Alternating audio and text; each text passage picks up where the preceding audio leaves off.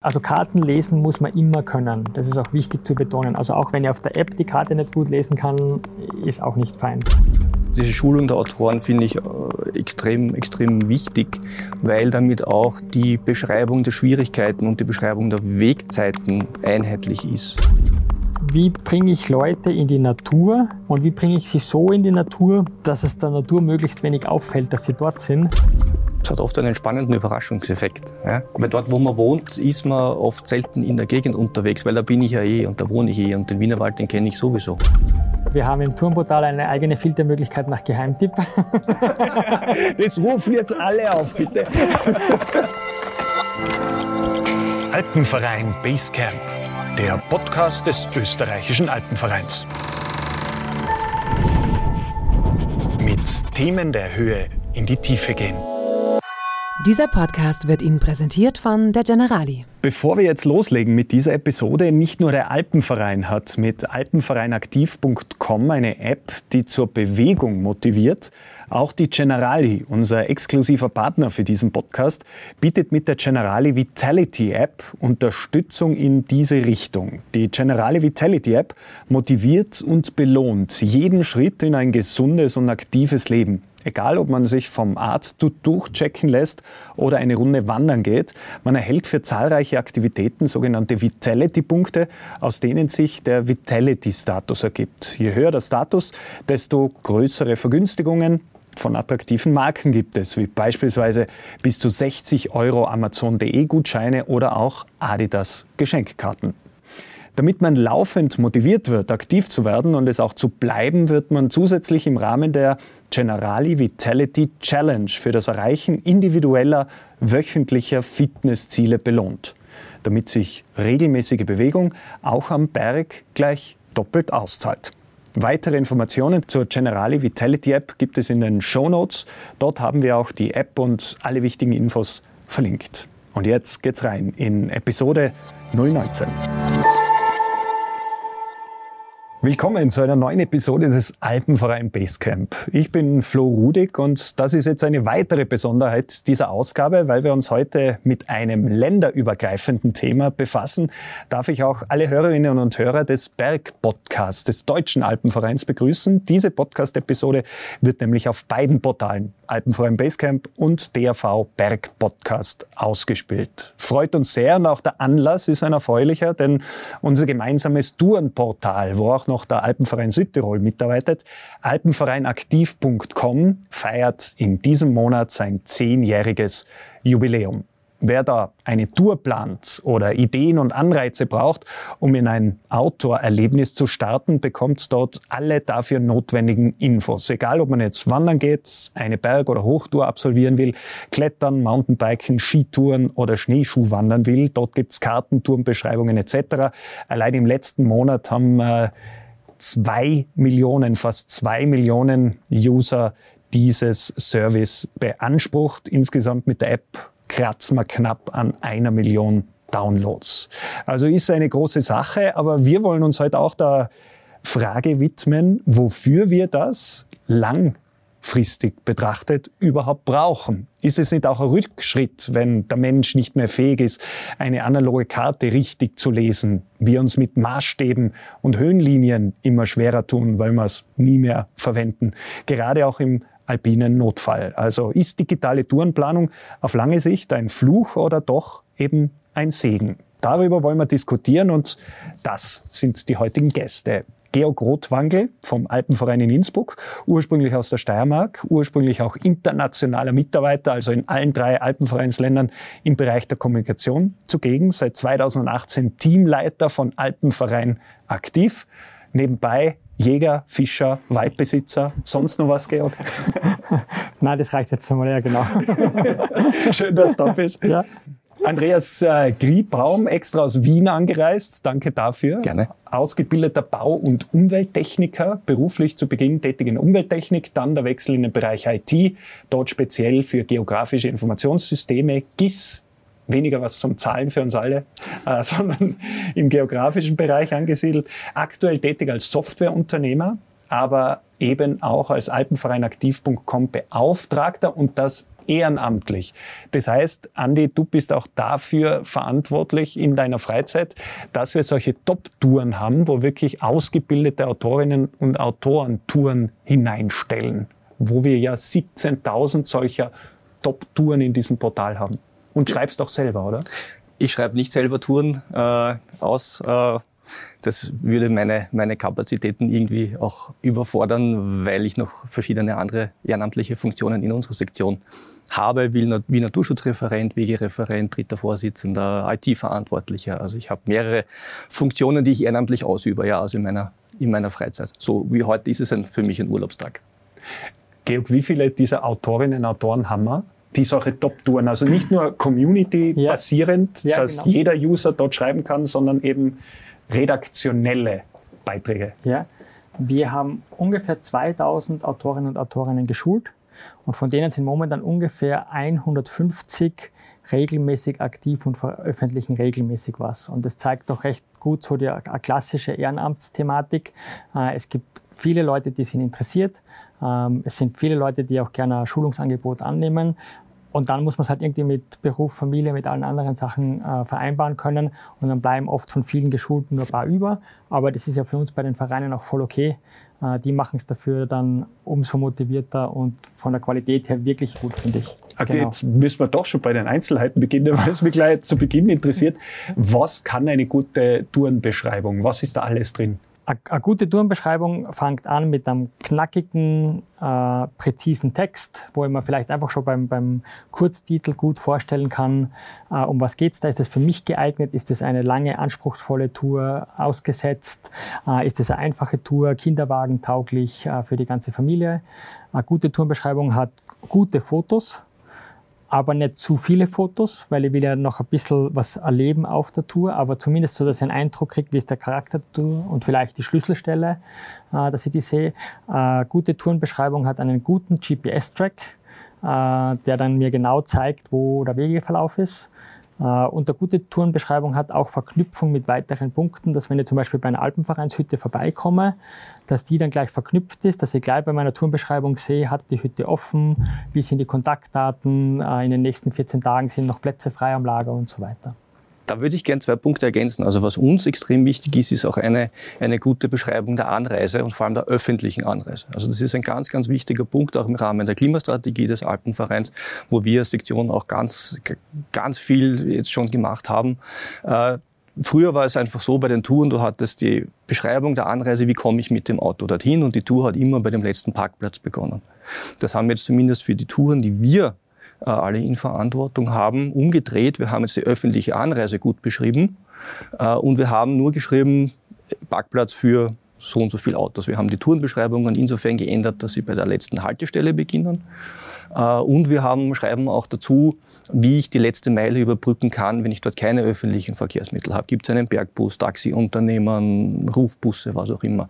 Also das ist jetzt auch, auch in Zusammenarbeit mit, mit dem Hauptverein, mit euch ein ganz wesentlicher Punkt, äh, hier äh, auch das Bewusstsein zu schaffen, äh, öffentlich anzureisen und das Ganze noch dazu in Sammlungen zu verpacken. Das heißt, wenn ich jetzt nicht, nicht gerade sage, ich habe jetzt am, Wochenende Zeit oder am Samstag einen Tag Zeit, ich habe eigentlich kein bestimmtes Ziel, dann habe ich sogenannte Sammlungen, wo ich dann sehe zum Beispiel, okay, Anreise- oder Tagestouren mit Öffis von Wien aus. Und dann habe ich halt, sind Touren zusammengesammelt, wo ich mir eine raussuche und sage, ah, das klingt interessant dort komme ich gut hin. Also das ist ein ganz wesentlicher Schwerpunkt, äh, auch, auch, auch zur Bewusstseinsbildung und auch die Leute mehr weg vom Auto zu bringen, hin zu, zu verstärkter Anreise mit öffentlichen Verkehrsmitteln, auch wenn sie jetzt schon extrem gut gefüllt sind. Also die Züge, wie ich heute auch hergefahren bin, die Züge sind bummvoll. Also aber gerade was das Bergsporterlebnis betrifft, haben wir echt noch riesen Aufholbedarf. Bei uns in Tirol, ich glaube laut einer Studie zuletzt mit über 1000 Befragten,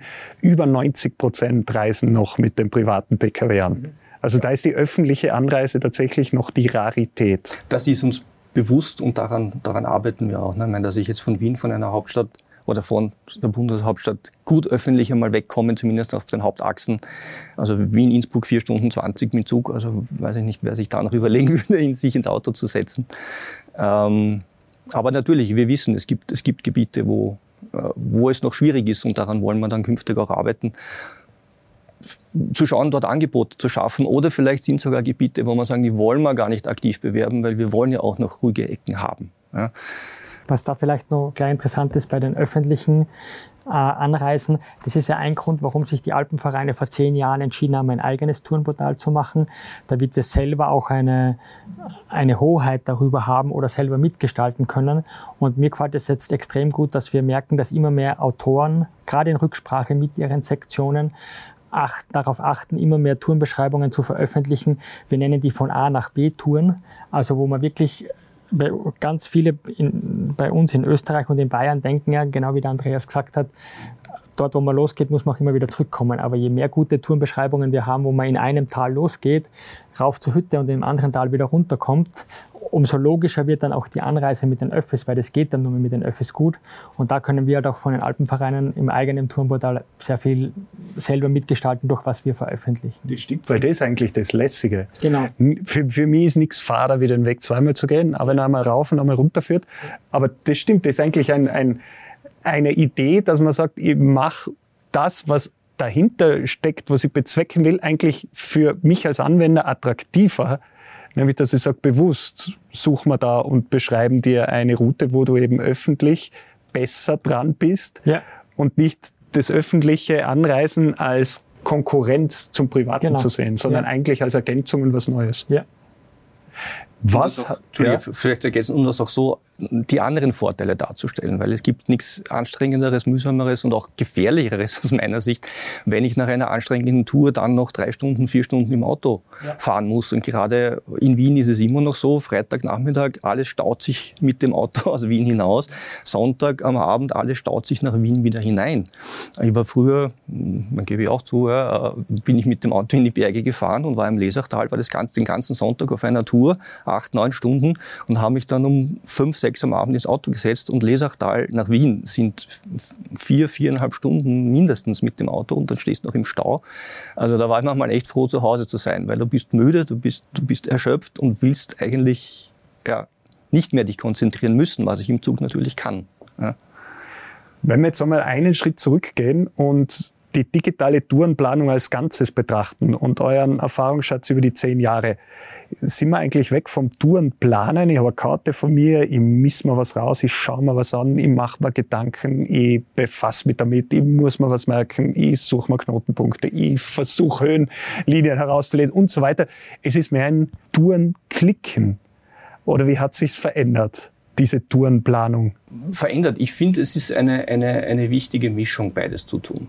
Also es ist ganz was anderes, ob ich mir jetzt aus dem Regal eine Karte heraushole, die auf meinem Esstisch oder Couchtisch groß ausbreite und das ganze Bild von mir habe. Nicht nur für mich alleine, sondern wenn man mit anderen gemeinsam eine Tour plant, ist es ganz was anderes. Und selbst auf einem äh, äh PC-Monitor, der vielleicht groß sein mag, ja, kann ich jetzt nicht zu vier, zu fünft um die Karte sitzen und mit dem Finger drauf zeigen und, und, und, und sich das anzusehen. Also ähm, für mich ist es eine, eine gute Mischung. Äh, eine, eine, eine digitale Tourenplanung, die mit allen Vorteilen, die toll ist, wo ich zum Teil sogar 3D-Flüge habe, das heißt, wo ich mir sogar schon sehr optisch ein Bild machen kann, äh, ist, wird mir die Tour jetzt zu schwer.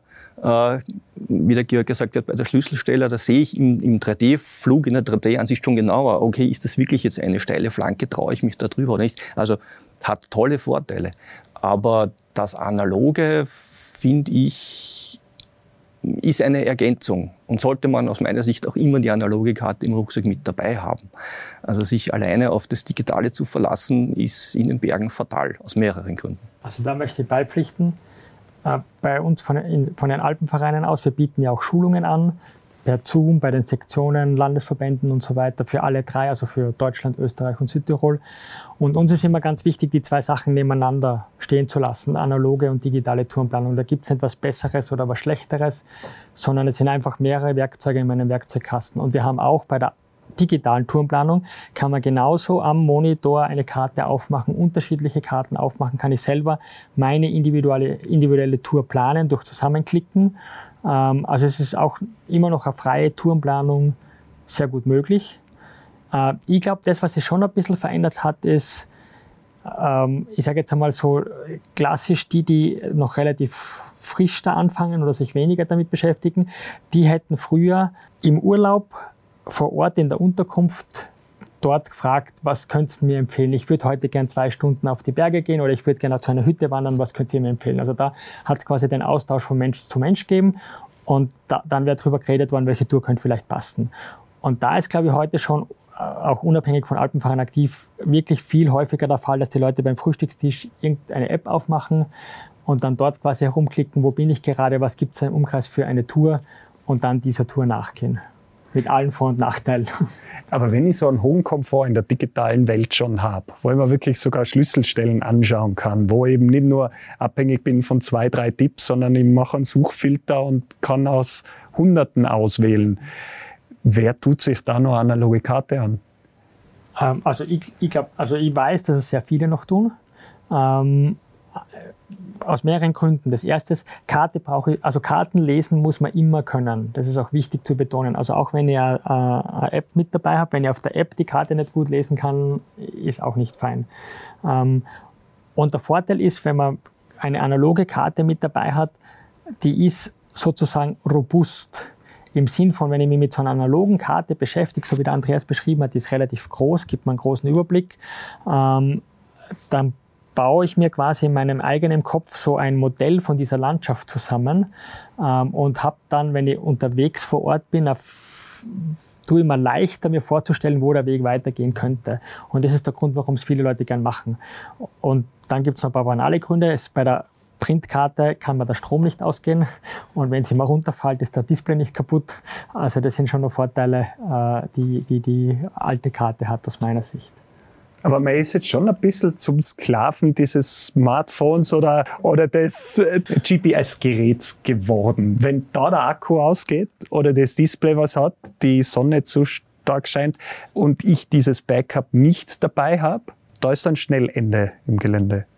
Ja, aber genau, genau deswegen ist, ist, ist die analoge Variante gut und auch wie der Georg gesagt hat, dieses, dieses Bild sich im Kopf zu erzeugen anhand einer, geht viel besser anhand einer, einer analogen Karte, finde ich. Gerade auch die Alpenreferenzkarten mit den, mit den tollen Schattierungen äh, des, des Geländes äh, sind super Karten und ich baue mir ein Bild im Kopf zusammen äh, und dann bin ich draußen und dann muss ich mich ja mal orientieren. Ja?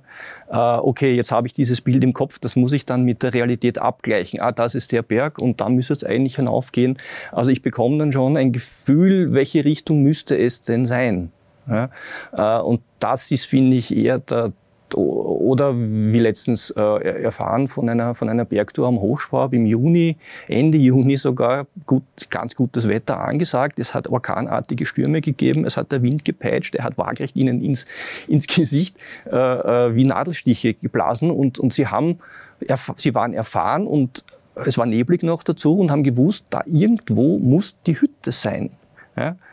Also sie haben sich so weit trotzdem orientieren können, äh, weil da das Handy herauszuholen in der Situation, auch wenn es funktioniert, ist, ist, ist kein Spaß. Machst nicht freiwillig, wenn es nicht unbedingt sein muss. Aber sie waren so erfahren oder haben so gewusst, okay, von unserer Orientierung her, die Hütte müsste hier sein, ja, in der Nähe. Und da haben sie sie auch gefunden. Und das ist dieses, ja, dieses, dieses Mitdenken, dieses Verifizieren, was ich glaube, dass, dass die Gefahr ist, sich von den digitalen Medien einfach zu sehr leiten zu lassen, sich zu sehr drauf, zu verlassen. Und ich habe im Gebirge, gerade im Hochgebirge, vielleicht einmal keinen Empfang oder einen schlechten Empfang oder das Signal ist extrem ungenau. Ja?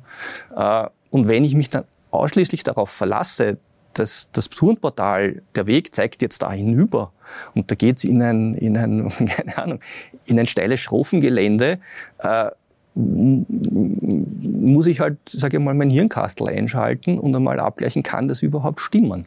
Und die Gefahr, sich einfach das Digitale, das, das muss ja stimmen, das ist eine, eine, eine, eine ja, fast schon Gefahr, die ich, die ich schon sehe, dass man, einfach nicht mehr mitdenkt ja, und das nicht mehr übersetzt in die, in die reale Welt. Das ist ja wirklich ein Risiko, gerade wenn die künstliche Intelligenz uns noch mehr abnimmt, auch im Hinblick auf Eigenverantwortung, dass man quasi einen Automatismus aufbaut, der da heißt, es sind eh schon so viele gegangen, die müssen das ja wissen, das wird sonst irgendwo stehen. Und dann bin ich mehr oder weniger zu 100 Prozent fixiert an das, was mir das Kastel sagt und schätze eben nicht mehr Risikopotenziale selbst vor Ort ein und, und befasse mich mit dem.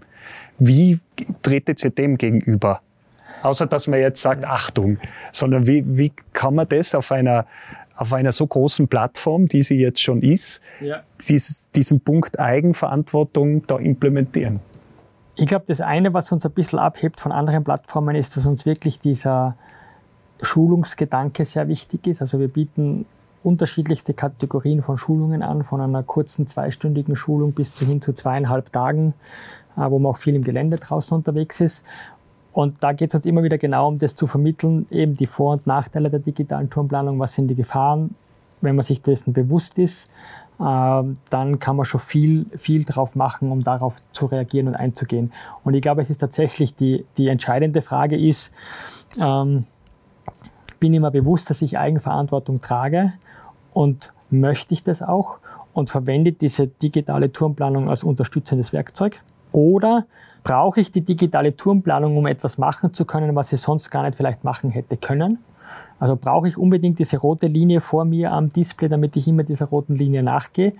Wenn es das Zweitere ist, dann muss man einfach klar sein, wenn der Bildschirm schwarz wird, äh, dann habe ich ein Problem, weil ich halt wo unterwegs bin, wo ich wirklich von diesem Gerät abhängig bin.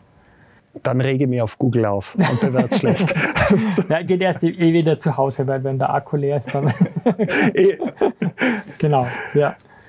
Aber dann sollt ihr noch Werkzeuge im Koffer haben. Genau. Also der Schlüssel ist wirklich, ähm, sich zu überlegen, okay, passt, wenn ich das einfach als Unterstützung nehme, äh, ist fein. Ich glaube, es sind auch sehr viele Leute auf, auf Wegen unterwegs, die auch gut beschildert und gut markiert sind.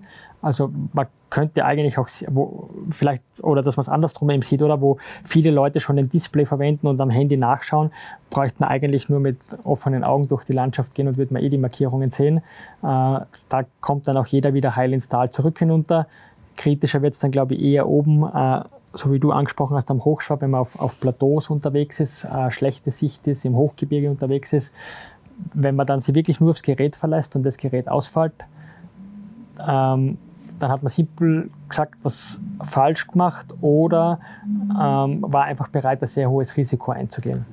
Andi, im puncto Eigenverantwortung. Ja, also diese, diese, Schulung der Autoren finde ich äh, extrem, extrem wichtig, weil damit auch die Beschreibung der Schwierigkeiten und die Beschreibung der Wegzeiten einheitlich ist. Ja, das ist ein, ein, Thema, das wir immer wieder haben. Also ich bin auch für, für im Endeffekt für 1400 Kilometer Wege unserer Sektion zuständig.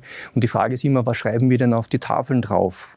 Ja, äh, und es gibt eine einheitliche Formel, nach der die Wegzeit berechnet wird. Ja, ähm, die mag für viele nicht stimmen, weil gerade die Bergfexen, die die Einheimischen hier sind sicher doppelt so schnell wie ich, aber das macht ja nichts. Ja? Das ist ja weil, das Lässige. Weil wenn da steht zwei Stunden und ich weiß, ich brauche immer nur eine Stunde, dann weiß ich das. Ja? Und ich weiß, ich, also ich persönlich, das, was da drauf steht, passt für mich super. Dann sage ich, okay. Und es ist ein Richtwert, weil es macht einen Unterschied, ob da steht zehn Minuten oder drei Stunden da geht es jetzt nicht, das ist keine exakte Wissenschaft, aber wenn die Berechnung und auch die Beschreibung in Natur immer gleich ist, dann kann ich mich danach richten und weiß, okay, ich bin sowieso immer schneller oder langsamer oder ich habe Kinder mit. Ja. Äh, wenn es jetzt jemand anderer beschreibt, der eine Community-Tour äh, verfasst, haben wir auch schon gehabt. Das ist ein Bergfex, der macht Sachen, der geht auf Kraten entlang, das ist für den ein Spaziergang, der beschreibt das als komplett unschwierig, nette Sonntags-Nachmittagstour, äh, wo dann zum Teil, ich glaube, es waren sogar Schulklassen, schon gerettet werden mussten, weil die sich darauf verlassen haben. Aber wenn ich mir andere Touren von diesem Autor ansehe, denke ich mir, ui, okay, der macht Sachen, da traue ich mich überhaupt nicht hin in das Gelände, wo der unterwegs ist, was er als einfache Sachen beschreibt. Und diese Standardisierung auch über die geschulten Autoren, das ist äh, ein, wesentliches, ein wesentlicher Faktor, äh, auch, auch in, die, in, die, in die Wegekategorisierung auch so, wie sie dann auf den Tafeln sein sollte, also leicht, mittel, schwer. Was ist für euch der Prototyp des Bergsportlers, der Bergsportlerin? Also wonach macht sie diese Angaben? Was stellt sie euch vor, vor dem geistigen Auge? Ja. Äh, bei den bei den Zeitangaben, da gibt es tatsächlich ein, ein, Handbuch von den drei Alpenvereinen, Deutscher, Österreichischer, Südtiroler Alpenverein, wo man sich zusammengesetzt hat und vereinheitlicht hat, äh, wie die Zeiten zu berechnen sind, die da oben stehen. Die sind tendenziell meiner Meinung nach, so wie es der Andreas beschrieben hat, leicht defensiv, also eher schon gedacht für die Leute, die nicht so schnell unterwegs sind. Ähm, aber doch, doch gute, verlässliche Zeiten. Und de facto, wir bei den Alpenvereinen, wir stellen uns eigentlich nicht so einen einen Prototypen vor, weil das ist ja gerade das Spannende bei uns. Wir haben ja wirklich von, sage ich jetzt einmal, den, den ohne irgendeine Wertung dabei hineinpacken zu wollen, von Leuten, die halt einmal im Jahr im Sommer eine nette kleine kurze Wanderung machen, bis hin wirklich zu Extremsportlern. Wir haben das, das, den, das komplette, äh, die komplette Bandbreite. Und das ist schon immer, das ist immer eine große Herausforderung. Wie transportiert man Informationen, damit so unterschiedliche Leute das annehmen können. Und genau wie der Andreas gesagt hat, auch da achten wir auch drauf bei den Schulungen, äh, dass wir den, unseren Autoren auch immer beibringen äh, oder ihnen mitgeben, im Zweifelsfall immer eher defensiv zu schreiben, weil die, die Profis, die viel unterwegs sind, die ganz viel machen, die kennen sich normalerweise aus und die wissen sich auch zu helfen. Also es ist besser so, dass der Profi positiv überrascht ist und wie viel schneller er ist, als wie das äh, die Person, die da weniger Erfahrung hat oder selten macht, negativ überrascht ist, um wie viel länger sie gebraucht hat, wie eigentlich gedacht. Also es geht echt darum, das zu finden. Aber das ist für mich auch das Spannende beim Tourenportal. Wie, wie, wie macht man das, dass man eine einfache Kinderwagentour beschreibt und eigentlich im gleichen Formular beschreibst eine kombinierte Hochtour? Ähm, genau, wie, wie verpackt man das? Ja? Was ist leicht und was ist schwierig? Wo, wo, wo, liegt da, also was geht es in der Schulung weiter? Wann ist etwas schwierig? Naja, auch da gibt es ja Definitionen und ich, ich, ich glaube, äh, da, da, richten wir uns ja auch nach den Klassifizierungen der Bergwege. Es gibt ja die drei Klassifizierungen mit, mit Blau, Rot und Schwarz äh, und da gibt es auch eine Definition, wann ist es blau, wann ist es rot, wann ist es schwarz. Und danach im Prinzip sollte sich auch die, die, die Tourenplanung richten, weil wenn ich ja, eine, eine offenbar leichte Tour nachgehe und auf den, auf den Wegetafeln sind lauter schwarze Punkte, die mir da anzeigen, das ist ein schwerer Bergweg, dann muss ich mal auch denken, irgendwas, irgendwas stimmt da nicht. Vielleicht hat der, der wirklich die Tour erfasst hat, ist so gut, dass es für ihn wirklich eine, ein, ein Kinderspiel ist. Ja. Also ich, und auch nicht nach dieser Klassifizierung, wie wir die, äh, die Wege klassifizieren, äh, denke ich, ist auch das Grundgerüst, um die, um die Tourenbeschreibung zu klassifizieren. Wir sind grundsätzlich bei den Alpenvereinen ganz große Anhänger von Mitdenken. also, äh, und das ist in der heutigen Zeit wird das eigentlich ja immer selten, also selten, aber das ist eine, ich habe das Gefühl, manchmal hat das eine abnehmende Attraktivität. Aber genau wie der Andreas gesagt hat, wenn man, ich glaube, ganz viele Leute sind in den Bergen unterwegs, weil wir dort noch gut frei entscheiden können. Äh, wir haben auch ganz interessant, wenn man zum Beispiel bei uns die Nutzerstatistiken anschaut vom Tourenportal, äh, haben wir viel mehr Leute, die die App und, oder wie soll ich sagen, die überwiegende Menge, die die App und das, die Webseite nutzen, sind 35 plus. Äh, und wir wissen es auch von den Schulungen oder wenn wir uns mit den Leuten unterhalten, gerade die Jungen, die so technikaffin sind und die wahrscheinlich im, im Alltag, im Schulalltag und im Studiumalltag unzählig viele Apps verwenden, da gibt es sehr viele, die sagen, wenn ich in die Berge gehe, dann will ich genau da die, die, die Printkarte mit dabei haben. Und das Handy habe ich eh die ganze Zeit laufen. Wenn ich jetzt am Wochenende in die Natur gehe, dann will ich das gar nicht dabei haben. Während die Älteren, also so in dem Pensionistenalter, da sind ganz viele bei uns in den Schulungen, weil die freuen sich, weil dann haben sie dieses Handy und können selber ihre Touren planen und kriegen dann aber gleich die Distanzen ausgerechnet und die Höhenmeter und so weiter. Also da finde ich das, das also das gibt mir Hoffnung, äh, wenn die Jungen, wenn die Alten sagen, super Technik möchte ich nutzen und macht mir das Leben leichter am Berg und wenn die Jungen sagen, ich möchte in die Natur gehen ohne den ganzen Technik-Schnickschnack, äh, dann denke ich mal, dann haben schon, dann haben schon viele ein gutes Gespür dafür, wie, wie man mit dem umgeht. Genau. Also das, was ich im Alltag weniger habe, wird dann am Berg eher eingesetzt. Genau. Demnach. Ja, ich glaube, äh, ein Teil von dem äh, tragt da schon bei. Und dann vielleicht noch ein kleiner Seitenhieb, weil wir da jetzt gerade waren, ähm, wenn es um die Schwierigkeiten geht, finde ich super interessantes Thema. Aus meiner höchstpersönlichen Sicht haben wir bei den Schwierigkeiten ein bisschen eine paradoxe Situation. Je komplexer und je schwieriger die Bergsportaktivität ist, umso klarer ist die Schwierigkeitsskala. Also beim Klettern gibt es eine ganz klare Skala, da gibt es dann maximal nur die UA oder die französische, aber sehr genau eingeteilt. Für die Klettersteige gibt es eine Schallskala A bis F, sehr genau eingeteilt. Für die Hochtouren gibt es eine kombinierte Skala, die genau sagt, Steilheit im Eis, Schwierigkeit im Fels, kombinierte Angabe. Und je mehr wir zu den Bereichen hinkommen, die ganz viele Leute ausüben und wo auch sehr viele Anfänger dabei sind, also hauptsächlich ist das Wandern, Bergwandern und Skitouren, umso schwammiger sind unsere Schwierigkeitsangaben. Es gibt keine einheitliche Angabe für Wandern. Jeder Verlag überlegt sich das sein eigenes Ding. Wir haben bei den Wege haben wir eine einheitliche Einteilung, aber nicht bei der Tourenbeschreibung. die Schweizer hätten das, also der Schweizer Alpenclub hat eine klar definierte Skala, aber noch bräuchte es da, glaube ich, ein bisschen mehr Willen, auch von den drei Alpenvereinen zu sagen, okay, im, Ostalpenraum, eigentlich gerade für die Leute, die noch wenig Erfahrung haben mit Tourenplanung, wäre es doch total fein, dass mit der Aktivität, mit der sie einsteigen, es einen, ein, eine möglichst klare und transparente Skala gibt. Aber auch das wirst du nie, wirst du nie ganz, ganz schaffen. Ganz ja, weil, nett, ja. ja, wir haben letztens auch eine Beschwerde bekommen, was wir da für Wahnsinnszeiten angeben. Da steht zwei Stunden, sie haben dreieinhalb gebraucht, bis du drauf kommst, sie waren mit zwei kleinen Kindern unterwegs.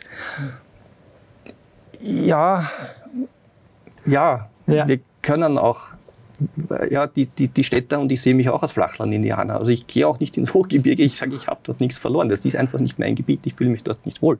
Ja?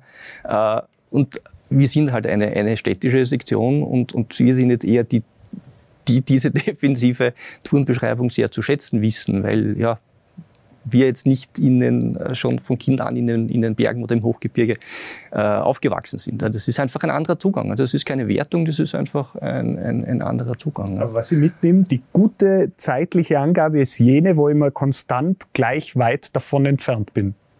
Das ist eigentlich die gute Zeitbeschreibung Genau. für einen Weg. Genau.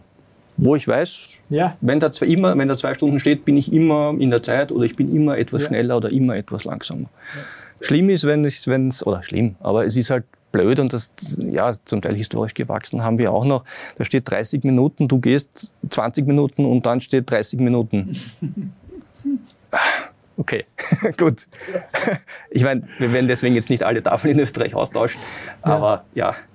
ja, Trotzdem steht dort nicht drei Stunden. Also auch dann sind es halt vielleicht 40 Minuten oder 45, aber keine, keine Stunden. Aber wenn und hinter, diesen, hinter dieser digitalen Tourenplanung steht ja auch eine riesen Community. Nicht nur bei der Anwendung, wenn man da von zwei Millionen Sitzungen fast im letzten Monat, also im Juni 2023 sprechen, sondern dahinter steckt natürlich auch eine Community, die dann Feedback, die postet, die das Bergerlebnis viel auf einer viel breiteren Basis zugänglich macht, wie das noch vor zehn Jahren oder vor Social Media war.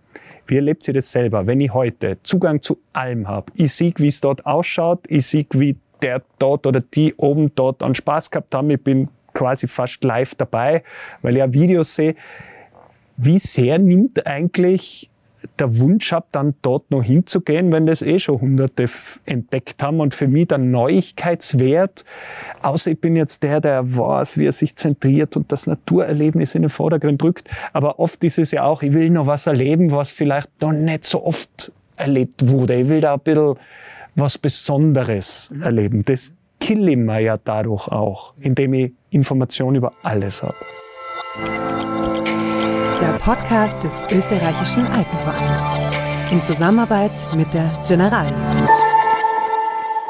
also vielleicht für, für das Besondere. Äh, Wir haben im Turnportal eine eigene Filtermöglichkeit nach Geheimtipp. Das rufen jetzt alle auf, bitte. Und mir gefällt das insofern, weil das bringt es für mich eigentlich ein bisschen auf den Punkt, oder? Wenn man nach einem Geheimtipp filtern kann, äh, dann, dann wissen wir ungefähr, wo wir unterwegs sind in der digitalen äh, Tourenplanung. Ähm, Reicht für eine Woche Haltbarkeit. Also bei, mir- bei mir sind es da wirklich äh, zwei Aspekte, die so ein bisschen im Widerstreit miteinander sind, oder? Auf der, auf der einen Seite gibt es bei mir den Teil, der sagt, hey, äh, ich mach, möchte Risiko optimieren. Und da bin ich natürlich froh, froh drüber, über diese ganzen Verknüpfungen, dass ich eine super Karte habe, dass ich Bilder dazu habe, dass ich die Verknüpfungen zu den Webcams habe, wo ich mir anschauen kann, wie schaut es vor Ort aus. Und die Webcams, die wir eingebunden haben, da kann ich auch in der Zeit zurückgehen, was gerade im Winter fein ist. In den letzten vier Tagen ist Schnee gefallen, ist Schnee geschmolzen. Äh, eben bei einer, es gibt Tourenbeschreibungen, da veröffentlichen die Autoren mehr wie 30 Fotos dazu. Da kann ich quasi wirklich so wie in einem Kurzfilm eigentlich das Ganze abgehen, 3D-Ansicht. Äh, also auf der einen Seite sicherheitstechnisch sehr interessant. Ähm, auf der anderen Seite quasi meine Entdeckerseite sage ich, ah, ich brauche eigentlich nicht viele Informationen. Es reicht mir, wenn ich ein paar Informationen habe, damit ich so draufkomme, okay, passt die Tour ungefähr für mich. Aber ich möchte schon noch äh, unterwegs etwas entdecken und, und erforschen dürfen. Also das ist schon was, was mir reizt. Und ich glaube schon, ähm, dass man jetzt mit dem, also nicht nur digitale Tourenplanung, sondern wirklich, wenn man jetzt Social Media dazu reinpackt, da hat das Ganze ein bisschen drunter gelitten, vor allem, weil es auch ja nicht eine objektive Abbildung von dem Ganzen ist. Auf Social Media siehst halt die ganze Zeit bei all denen, wo es gerade super gut und total toll gelaufen ist ähm, und was nicht alles herrlich und fein war. Und ich glaube, wenn man ein bisschen weniger im Computer unterwegs ist und ein bisschen mehr in der Natur draußen, äh, das würde ich schon gut finden, ja. Wir haben übrigens in unserer Lawinen-Episode gehabt, dass eigentlich das Scheitern viel öfter auch thematisiert werden sollte. Ja. Nicht nur um realistischer zu sein, sondern gerade was Risikoeinschätzung, Eigenverantwortung betrifft, weil das ein wesentlicher Inhalt, den man viel mehr in seine Timeline gespült bekommen sollte aus ja pädagogischer Sicht. Haben wir damals lang besprochen mit Michi Lacher. Ja. Aber Andi, du? Ja. Na, ich sehe das, ich sehe das äh, eher umgekehrt wie du. Ich sehe das eigentlich als Anfüttern. Also wenn ich jetzt die ganze Woche im Büro in Wien hinterm Computer sitze und mir freue ich mich, wenn ich tolle, wenn ich gute Tourenbeschreibungen finde und ah, das, das würde ich auch gern machen oder das mache ich dann nächstes Wochenende. Also das ist schon für mich ein, kein brauche ich nicht machen, ist, eh, waren eh schon zu viele Leute dort, sondern es ist für mich schon ein, ein, ein, Anreiz, dass mir denke, ah, klingt interessant, klingt toll, äh, weil vielleicht die eher wenige Zeit, äh, die man hat, dann mit einer Tour zu verbringen, die gut beschrieben ist und dann nicht irgendwo, äh, weiß ich nicht, enttäuscht ist, wenn man irgendwo ist, wo keine Ahnung, wo es einfach nicht, wo es einfach nicht passt. Also ich sehe das schon als, als, als Hinweis, als Information, um es anzufüttern. Andererseits auch aus, aus Alpenvereinssicht schon aus, aus Sicht der Besucherlenkung. Weil wenn ich jetzt wohin fahre, auf Urlaub zum Beispiel oder auch nur fürs Wochenende, wenn ich nach keine Ahnung, Kärnten oder mit Zug geht es ja, gut, bin ich schneller mal irgendwo. Ähm, ich kenne das Gebiet nicht oder nicht gut. Dann nehme ich mir etwas heraus, was schon beschrieben ist. Ja? Äh, und, und somit, nachdem ich auch ein Naturschutzreferent bin, ist es immer bei uns die, die Krux, auch zwischen den Geheimtipps, weil dann ist es bald kein Geheimtipp mehr, äh, zwischen wir wollen, wir wollen die Ursprünglichkeit der Berge erhalten, wir wollen Naturräume erhalten, wo wir keine Hütten haben, wo wir keine Wanderwege haben. Äh, auch wenn wir seltene Pflanzen und Tiere finden, dann wollen wir das zum Teil gar nicht beschreiben, damit die Leute dort nicht hingehen. Einerseits ist es toll, dass es dort ein Blütenmeer an was auch immer seltenen Arten Blumen gibt. Aber wenn ich das beschreibe, dann mache ich das Gebiet kaputt. Also ich mache eigentlich das kaputt, was ich schützen will, wenn ich es zu intensiv beschreibe. Also darum ist, ist, ist die Tourenplanung vor allem eben für Urlauber oder für Leute, die das Gebiet nicht gut kennen, wichtig, um sie auch auf den Wegen zu halten, damit sie nicht irgendwo mal rumrennen, äh, damit wir sie ein bisschen steuern können, auch wenn das jetzt ähm, ja. vielleicht ein böses Wort ist, äh, aber, aber trotzdem, und ich sage mal, die, die Einheimischen oder wenn ich in einem Gebiet immer wieder fahre, dann kenne ich das Gebiet sowieso. Dann brauche ich keine Tourenplanung, dann brauche ich keine Karte und dann suche ich mir dann auch wie der Georg gesagt hat, interessante Wege, interessante Ecken, wo die Leute nicht hinkommen, äh, was die Leute nicht kennen, wo ich dann wirklich selber noch äh, erforschen kann, wo ich vielleicht alte Jägersteige finde, die ich dann begehe oder weiß, da ist ein Jägersteig, ein versteckter, ähm, wenn ich das Gebiet kenne. Ja heißt aber, also bis auf gewisse Beschreibungen, die man zum Beispiel nicht reinnimmt, weil man will, dass der Pflanzenbestand oder die Pflanzenart dort geschützt bleibt, nimmt sie auch gewisse Tourenbeschreibungen gar nicht auf in die Tourenplanung ins Portal oder kennt sie Autorinnen und Autoren, die bewusst ihre, ihren wirklichen Geheimtipp niemals veröffentlichen werden? Mhm. Also das ist bei fast jeder Schulung ein Thema, wie, wie das eben ist mit den, mit den Geheimtipps und dass die nicht veröffentlicht werden sollen. De facto haben wir keine, also bei uns gibt es keine Sperren. Wenn die Autoren einmal geschult sind, können sie alles veröffentlichen äh, und sie können auch überall veröffentlichen. Was ja einerseits das Positive ist, weil wenn der im Urlaub auf, nach Korsika fährt oder in den Westalpen unterwegs ist oder in Skandinavien oben, dann werden auch dort Tourenbeschreibungen veröffentlicht. Äh, ich habe aber schon das Gefühl, dass den Autoren sehr bewusst ist, die Verantwortung, die sie haben. Also wir haben im letzten Jahr 16 Millionen Sitzungen auf alpenvereinaktiv.com gehabt, auf Webseite und App. Das ist deutlich mehr als wie die Webseiten von Alpenverein, also vom ÖAV, vom DRV und vom AVS zusammen. Äh, das heißt, den Leuten ist klar, sie erreichen da eine sehr breite Masse an Menschen und dementsprechend merke ich schon, dass die Touren, die veröffentlicht werden, ähm, da sind halt wirklich viele Touren dabei, die man, die, die, die gut gehbar sind, wo die Leute total dankbar sind für die Tourenbeschreibung, aber wo es dann mal dementsprechend dann mit, wo man mit den öffentlichen Verkehrsmitteln gut hinkommt, äh, wo die Parkplätze groß genug sind, wo auch die Infrastruktur irgendwo von Ort, vor Ort ist. Aber wir haben auch teilweise Veröffentlichungen abseits der markierten Wege äh, über einsame Grate. Ähm, wir merken einfach, dass die Touren halt zum Glück auch dann nicht so häufig begangen werden. Vor allem, wenn es dann gut beschrieben werden von den Autoren im Sinn von, hey, da braucht man wirklich Orientierungsgefühl, da muss man trittsicher sein, da kann man nicht sichern, äh, das ist eine lange Tour, da gibt es keine Quelle, ähm, dann passt es. Aber tendenziell habe ich so das Gefühl, die Autoren sind sich bewusst, was sie da für eine Funktion haben, was das bedeutet, wenn man eine Tour beschreibt mit sehr schönen Bildern und veröffentlicht und, und selber von der Tour begeistert war, dass die einfach das Potenzial hat, dass das viele Leute wiederholen könnten. Mhm. Aber um es auch noch abzurunden und zu ergänzen, was ich da auch wichtig finde, ist eben dann aktuelle Bedingungen oder Sperren zu veröffentlichen. Oder vor allem auch aktuelle Bedingungen. Also das Ganze, wenn ich das jetzt vor ein paar Jahren beschrieben habe, dass immer wieder aktualisiert wird, da ist jetzt jemand gegangen, der sagt, Achtung, pass auf, da sind noch Altschneefelder. Also gerade, gerade im Frühjahr wird es extrem unterschätzt. Ich war auch heuer der, im Frühjahr in der Ramsau mit meinem Sohn. Wir waren total überrascht, wie, viel, wie viele Altschneefelder noch drinnen liegen, weil im April es noch so viel geschneit hat. Also wir wollten andere Sachen machen, haben wir gesagt, okay, das machen wir nicht. Ja, weil, weil mehr Schnee war, als wir erwartet haben. Ja. Und das haben wir dann zum Beispiel als, als, als aktuelle Bedingung äh, hineingegeben ins Tourenportal und sagt, bitte Vorsicht, es liegt noch so viel Schnee drin. Und gerade die Altschneefelder äh, sind, sind sehr gefährlich. Da haben wir im Jahr immer wieder Unfälle, zum Teil auch tödliche Unfälle. Ähm, ja, weil die eben dann oft gequert werden müssen, die steil sind, die extrem rutschig sind, äh, was die Leute dann äh, im Frühjahr, weil im Tal, gerade in Wien, ja, sitze ich schon bei, in der Hitze, äh, dann fahre ich in die Berge und rechne nicht damit, dass dort noch, noch Schnee liegt oder Schneefelder gibt. Vor allem, wenn ich eben nicht so oft dort bin, unterschätze ich das. Und da ist die Aktualität mit den aktuellen Bedingungen oder wirklich einmal einen Weg zu sperren, auch seiten, äh, als, als Wegehalter, zu sagen, das, das ist im Moment, was auch immer, welche Gefahr, Steinschlaggefahr oder Brücke kaputt, äh, wir müssen das erst sanieren. Der Weg wird, wird gesperrt. Aber ich kann mich ja nicht darauf verlassen, dass jede Autorin, jeder Autor immer aktualisiert seine Tourbeschreibung. Das übernimmt dann die Kraft der Community? Ja, also das eine, was bei uns gut gelöst ist, ist du findest quasi bei jeder Tourenbeschreibung dabei, äh, wann ist die Tour veröffentlicht worden, wann ist sie zuletzt aktualisiert worden. Ich glaube, das ist unabhängig vom Tourenportal, es ist immer ein guter Tipp, wenn die Leute im Internet Tourenbeschreibungen anschauen. Eine gute Tourenbeschreibung hat auch immer dabei stehen, wann ist sie ursprünglich veröffentlicht worden, wann ist sie aktualisiert worden.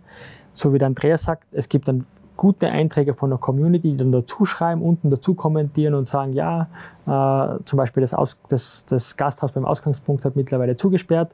Da werden dann auch die Autoren automatisch benachrichtigt, wenn zu ihrer Tourenbeschreibung eine Information dazukommt, dass sie das dann selber updaten können oder so weiter. Also ich glaube, die Aktualisierung, das funktioniert bei den meisten Touren überraschend gut.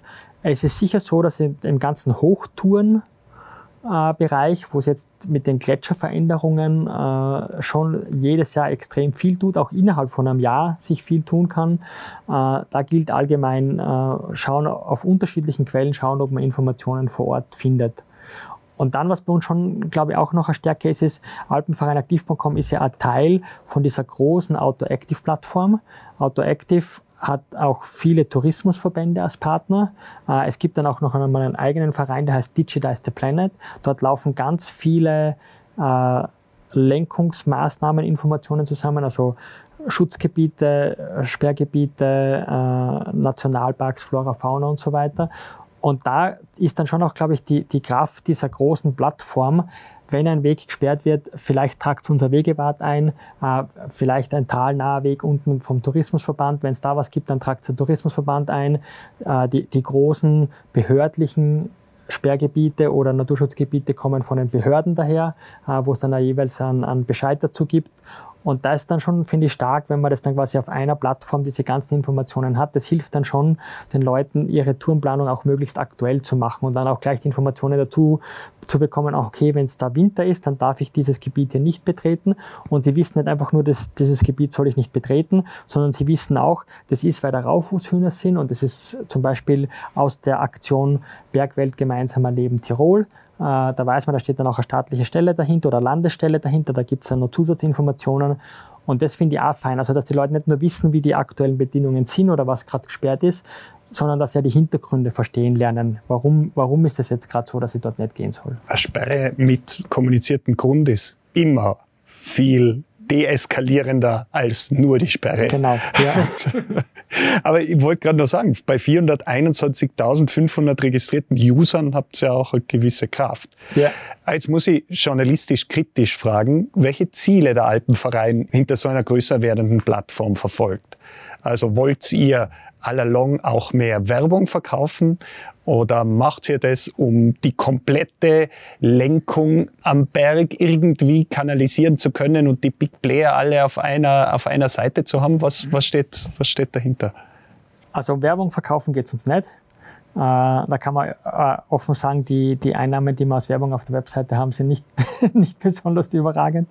Ähm, äh, um was es geht, ist tatsächlich, dass wir selber ein, ein wichtiges Handwerkszeug haben, für eine Vielzahl von Aufgaben, so wie es der Alpenverein abbildet. Also wir wollen einerseits unseren Sektionen etwas in die Hand geben, muss ich sagen, sie können ihre Hüttenzustiege optimal beschreiben, sie können ihr Arbeitsgebiet optimal beschreiben.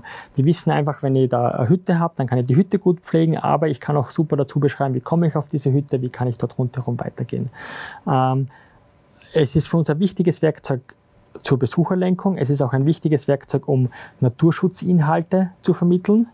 Es ist natürlich ein wichtiges Bergsportwerkzeug, wo man Informationen, also wo man Toureninformationen bekommt, aber auch aktuelle Bedingungen, wo man selber eine gute Planungsgrundlage hat, um eine Tour planen zu können. Das heißt für sich selber oder wenn man mit einer Alpenvereinsgruppe gemeinsam unterwegs ist. Ähm, das Portal verfolgt aber auch die Ziele, ähm, also ganz wichtig ist das ganze Anreisethema genau wie der Andreas schon gesagt hat, da wird in den nächsten Jahren auch noch viel mehr dazukommen. Also wirklich ein, ein, ein komplettes Haltestellennetz äh, mit Routing-Möglichkeiten und mit allem, weil wir einfach die Leute viel mehr dazu bringen wollen, mit den Öffis anzureisen. Da ist das ein ganz wichtiger Baustein, das Turmportal.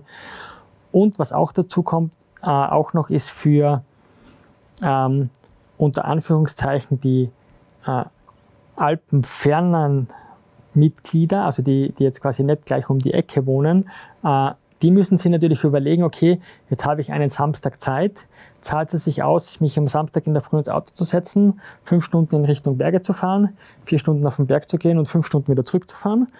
Oder habe ich vielleicht ein Tourenportal, wo ich auch finde, rund um meine Sektion äh, Radtouren, Laufrunden, äh, einfache Wanderungen im, im, im Mittelgebirge, also wo ich Aktivitäten auch finde, ganz in der Nähe dort, wo ich wohne, wenn, auch wenn ich nicht in den Alpen drinnen wohne. Das ist auch so ein Ziel, die, die dann auch mit Informationen zu versorgen.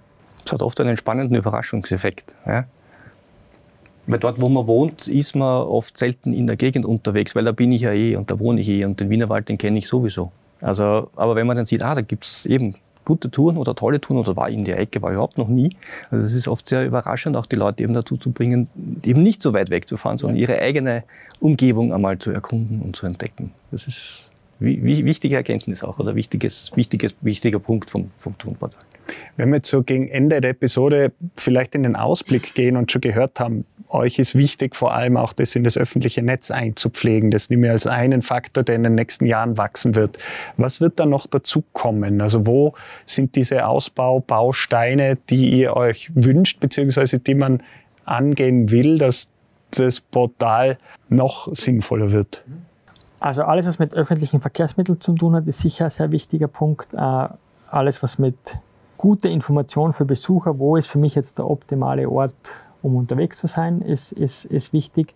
Äh, wir wollen auf jeden Fall bei den Aktivitäten noch breiter werden. Wir haben momentan, was Sportklettern betrifft, haben wir gar nichts drinnen. Also das wäre sicher ein sehr wichtiges Ziel in der Zukunft, da mehr über Klettergärten, Kletterhallen, Bouldergebiete, ähm, das alles dort zu finden. Wir kennen einen guten Autor. Jakob Schubert. genau. Der müsste sich schulen lassen, wahrscheinlich für einen Otto-Normalverbraucher. ähm, also das wird, glaube ich, wichtig sein. Ich, ich glaube allgemein, dass, dass die, ähm, dieses ganze Thema, wie bringe ich Leute in die Natur und wie bringe ich sie so in die Natur, dass es der Natur möglichst wenig auffällt, dass sie dort sind, da ist, glaube ich, das Turmplattform wird dann in der Zukunft eine, eine wachsende Bedeutung haben in den drei Vereinen. Mhm. Also das wäre mir auch, nachdem ich auch für Naturschutz zuständig bin, ein ganz wichtiges Thema, eben auch Naturschutzaspekte äh, noch hineinzubringen. Äh, eben, dass eine Tourenplanung, äh, eine, eine, eine Skitour, äh, ich weiß nicht, ob das jetzt schon umgesetzt ist, äh, wenn ich die Tour plane und da ist ein, ein, ein Wintersperrgebiet, äh, dass die Tour einfach nicht, mir gar nicht angezeigt wird ja, oder, oder nicht zugelassen ist oder zumindest ein großer Warnhinweis kommt, Achtung, das ist ein, Winter, ein Winterruhegebiet ja, aus den, den und den Gründen. Also dass diese ganzen äh, naturräumlichen Aspekte in diesen, in diesen Gesamtkomplex äh, einfließt, äh, eben vielleicht sogar Informationen, was darf ich überhaupt in einem Nationalpark, was darf ich nicht. Da habe ich zum Beispiel ein Wegegebot, da darf ich die Wege nicht verlassen. Also dass auch diese, diese Besucherlenkungs- und naturräumlichen Aspekte das, das Gesamtbild ergeben, äh, nicht nur die, die Wanderung, die Tour zu machen, sondern wie, der Georg hat, für ein ein gesamtheitliches äh, Erlebnis, Naturerlebnis zu schaffen aus sportlicher Betätigung und aus Naturerlebnis, aber auch die Natur entsprechend äh, zu schützen, ja, was ja auch ein, ein wichtiges Anliegen vom, äh, vom, vom, vom Alpenverein ist.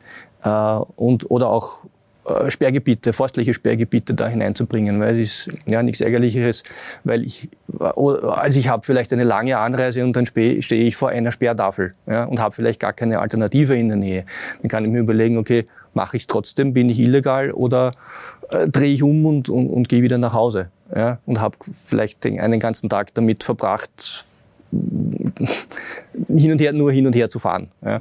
Ähm, also das gesamtheitlicher zu betrachten in dem, dem Wirkungsbereich des Alpenvereins fände ich, fände ich sehr wichtig. Und aus meiner Sicht noch wäre es super und, und toll, um das die Ideen dazu gibt schon, das Ganze mit der digitalen, digitalen Tourenplanung, die Alpenvereins intern läuft, zu verknüpfen. Das sind im Moment zwei getrennte Systeme. Das heißt, auf der einen Seite habe ich meine Wegeverwaltung, meine digitale, als für die Wege, für die wir zuständig sind, und auf der anderen Seite das Tourenportal. Ja.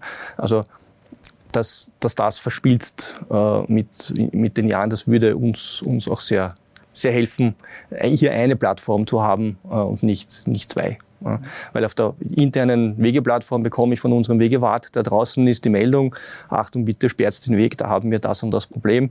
Jetzt muss ich das quasi in, in, im internen, äh, ähm, in der internen Wegedatenbank, Wegeverwaltung abarbeiten und parallel dazu muss ich mein Tourenportal mit den Sperren und Bedingungen pflegen.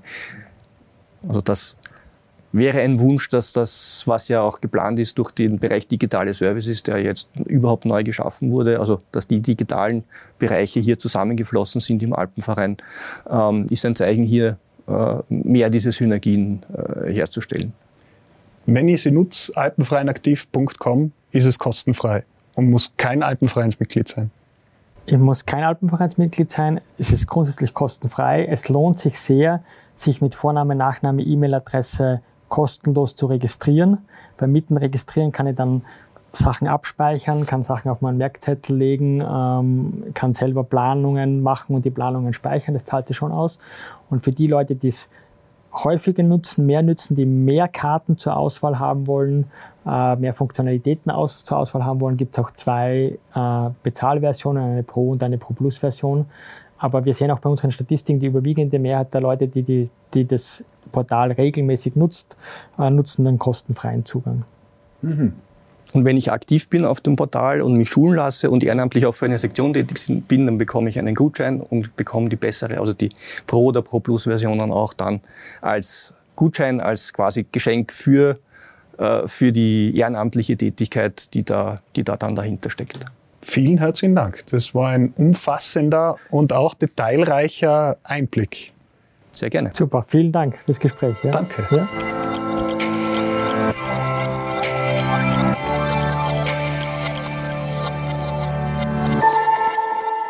Der Podcast des österreichischen Alpenvereins in Zusammenarbeit mit der Generali.